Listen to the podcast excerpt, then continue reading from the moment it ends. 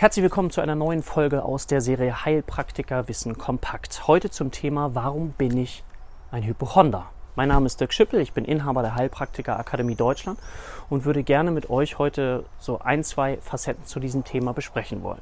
Also erstmal, was ist eine hypochondrische Störung? Eine hypochondrische Störung ist eine Störung, die wenn ich Betroffener bin, mich dazu führt, dass ich sehr stark geängstigt sein kann, weil ich mir vorstelle, an einer tödlichen Krankheit zu leiden. Ich habe möglicherweise auch Symptome, beispielsweise Kopfschmerzen, deute die aber nicht direkt als Kopfschmerz, sondern ich habe das Gefühl, ich habe einen Gehirntumor oder ich leide an Krebs oder an ALS. Also es handelt sich immer um Erkrankungen, die dann auch zum Tod führen.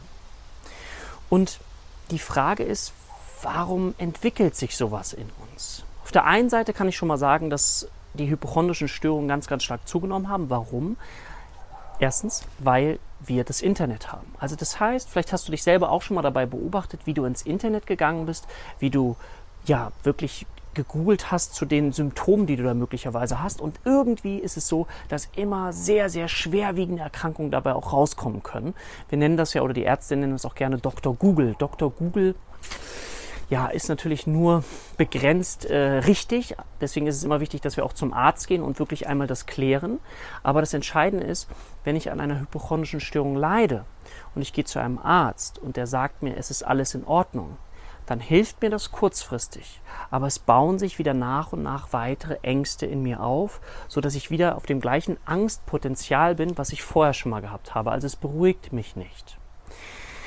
Jetzt ist eine Deutung, die ich euch gerne mitgeben möchte, und vielleicht könnt ihr euch mal fragen, ob das für euch auch stimmig sein kann, ist aus der tiefen psychologischen Therapie, dass Menschen, die an einer hypochondrischen Störung leiden, oder Menschen auch, die körperliche Schmerzen haben, an einer sogenannten Somatisierungsstörung leiden, aber es gibt keine Ursachen, die Ärzte finden nichts, dass das Thema Einsamkeit ein ganz, ganz großes Thema für diese Menschen sein kann. Also das heißt, die tiefenpsychologische Deutung gibt uns Hinweise darauf, dass ich durch Schmerzen, durch Symptome oder durch die Beschäftigung mit einer Krankheit, ich mir unbewusst, das mache ich ja nicht bewusst, unbewusst ein Gegenüber schaffe, damit ich die Einsamkeitsgefühle, die für mich viel heftiger sind, viel schwerwiegender sind, was somit das Schlimmste ist, womit wir konfrontiert sein können, damit ich die nicht so stark spüren muss. Also ich schaffe es durch die mögliche Erkrankung, die ich mir vorstelle, eine Art Gegenüber zu schaffen, um mich damit zu beschäftigen, um selbst meine Einsamkeit nicht mehr so stark zu spüren. Schaut einfach mal, ob, das, ob ihr das nachvollziehen könnt, dass Einsamkeit eben auch viel damit zu tun haben kann.